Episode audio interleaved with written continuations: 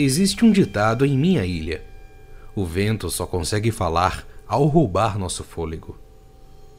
Quer que eu descreva a névoa negra que me saudou quando cheguei pela primeira vez ao vilarejo ioniano, com meu capuz na cabeça e o canhão relicário nas costas?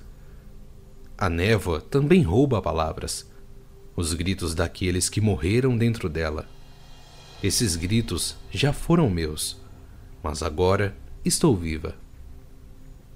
Ao descermos do barco em solo ioniano, senti o calor da mão de Lucian quando tocou meu ombro, derrubando minha barreira de um jeito que só ele consegue. De um jeito que só um tolo teimoso como ele tentaria. Assim, descobrimos a única coisa capaz de atravessar minha armadura e todas as regras sob ela: o amor. Você vai pela parte superior e eu pela inferior? Perguntei, sentindo seu calor esfriando enquanto ele pensava. Por um momento, ele não me viu na frente dele. Ele viu uma mulher que tentou salvar, aquela amaldiçoada que estava sempre fugindo. Ele viu a foice indo em direção a ela.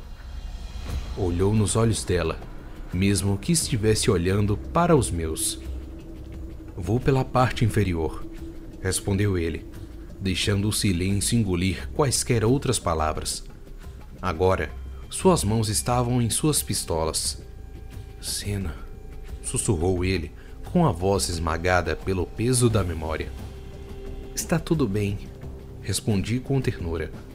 Eu também me lembrei daquela mulher.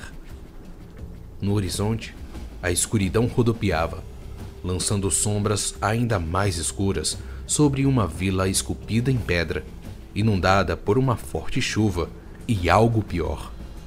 Havia luz em algum lugar dentro daquela escuridão. Era o outro sentinela que havia nos chamado para vir até aqui. Terei que lutar para chegar até lá.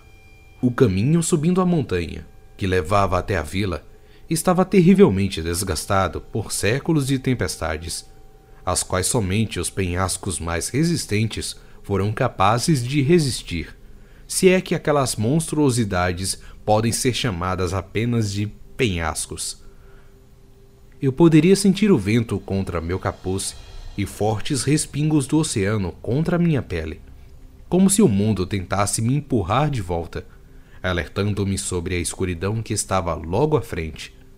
Mas nada disso se compara ao que senti quando ouvi um uivo se espalhando pelo vilarejo. Era a minha maldição.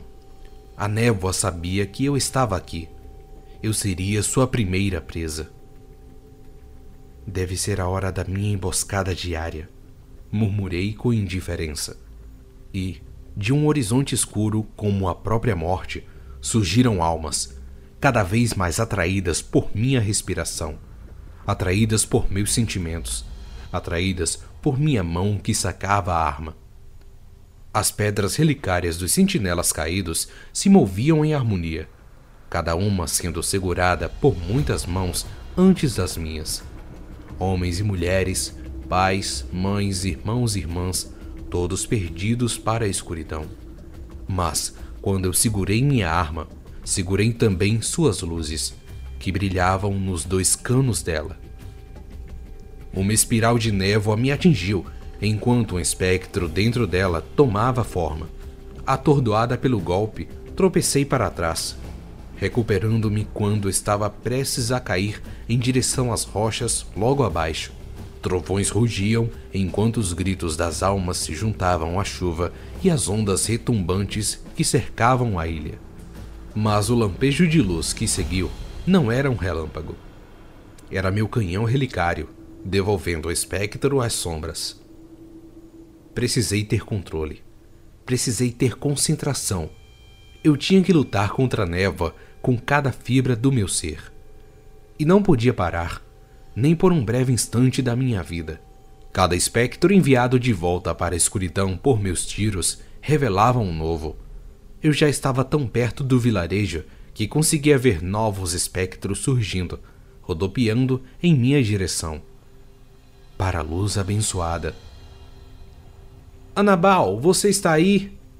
Perguntei. Eu o encontrei pela primeira vez quando Urias me levou a uma reunião de sentinelas. Era raro eles se reunirem, mas algo assustou tanto Urias que ele chegou ao ponto de reunir todos ali. Ele não me disse o que houve, mas eu podia dizer pela maneira como os outros olharam para mim. Doía mais quando eles ainda não sabiam. Quando tentaram passar por minha armadura, encontraram apenas razão por debaixo dela.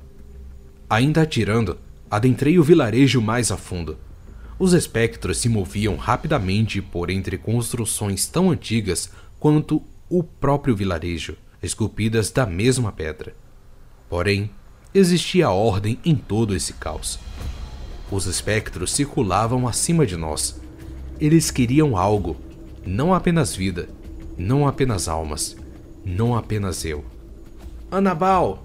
Chamei por ele novamente, mal conseguindo ouvir minha própria voz em meio à tempestade. Aqui, rápido! Uma voz desesperada respondeu. Era uma voz de uma garota, e sua luz se uniu à minha na escuridão. A aprendiz de Anabal, Daoan. Ela estava sob um corpo enrugado, duas silhuetas nas sombras. A luz da pedra relicária da Glaive de Anabal brilhava vagamente no rosto dela. A concentração era clara em sua fronte enquanto defendia seu mentor caído. Ele havia conseguido passar a tocha. Logo, sua pedra relicária não estava perdida. Precisamos sair daqui, disse a garota enquanto tremia. Precisamos tirar todos os habitantes daqui. Ainda posso ouvi-los. Devem ser eles, disse ela, parando e olhando para a figura em meus pés, em agonia confusa. Ainda posso ouvi-lo. Mas, mesmo que as mãos dela estivessem apertando o cabo de sua glaive com toda a força, eu coloquei meu canhão relicário nas costas. Estendi a mão com gentileza e toquei seu ombro. Nós vamos sair dessa, afirmei. Atrás dela, vi a entrada para as catacumbas do vilarejo que estavam repletas de espectros. Todos nós. Completei num tom doce. O que a névoa queria, seja lá o que fosse, estava ali.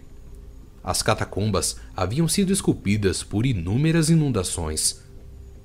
Deixando o vilarejo para trás, seguindo para o subsolo, a tempestade ainda se mantinha presente como a água escorrendo pelas paredes à nossa volta. Mas, se nós nos afogássemos naquelas profundezas, não seria pela maré alta ou pelos ventos da tempestade. Eu podia ouvir os gritos das pessoas da minha vila dilaceradas quando eu era apenas uma garota e vi a morte pela primeira vez. Eu também podia ouvir os ecos dos meus próprios gritos e vi até a expressão do rosto de Lucian quando a morte me encontrou. Fui dominada pela raiva e pelo medo das pessoas que ainda morriam lá em cima, ouvindo lamentos em um idioma que eu não conseguia entender, mas a língua do sofrimento é universal e eu as conheço muito bem. Espectros saíam das catacumbas, presos no próprio clamor de agonia que pretendiam infligir. Mas não importava quão altos fossem os gritos dos vivos, o som nunca podia ser abafado. E não importava quão ardente minha luz brilhasse, ela nunca poderia machucá-los mais do que o retorno da escuridão. Por isso, eu os abracei antes mesmo que a morte os fizesse. Meu chamado era irresistível. Eu conseguia atrair a névoa para mim mesma, afastando-as dos demais. Senti a morte chegar, afastando as calúnias do meu corpo. Conforme a névoa se apegava a mim, libertou as almas, uma por uma. Todas que foram atraídas para cá e morreram nesse lugar. Por um momento, pensei ter visto Anabal. Apenas uma vaga figura permaneceu, com uma determinação despertando lentamente. Ela pairou por um momento antes de me encarar, e no lugar de seus olhos haviam apenas fúria. Eu sussurrei através do véu da morte que tinha me transformado em um espectro. Você não vai falar, você vai ouvir. Canalizando a névoa para minha arma, disparei com todo o medo e sofrimento que reuni diretamente em sua fonte, onde merecia estar. Quando a escuridão entrou em colisão com a própria escuridão, a luz dentro de mim brilhou. A vida não me deixava ir. Senti meu corpo voltando conforme o último resquício de névoa me abandonava. Com um último suspiro, caí de joelhos.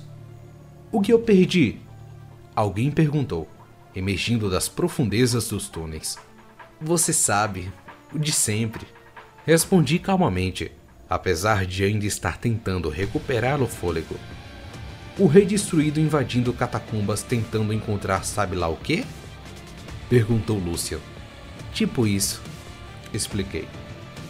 Em seguida, olhei para Dawan, com um lampejo expressado em seu rosto. Sua glaive ainda estava apontada para mim. Existe um ditado em minha ilha: o vento só consegue falar ao roubar nosso fôlego. No estrondo ensurdecedor da névoa negra, eu ouço as palavras dos mortos e estou aqui para devolver a voz a cada um deles.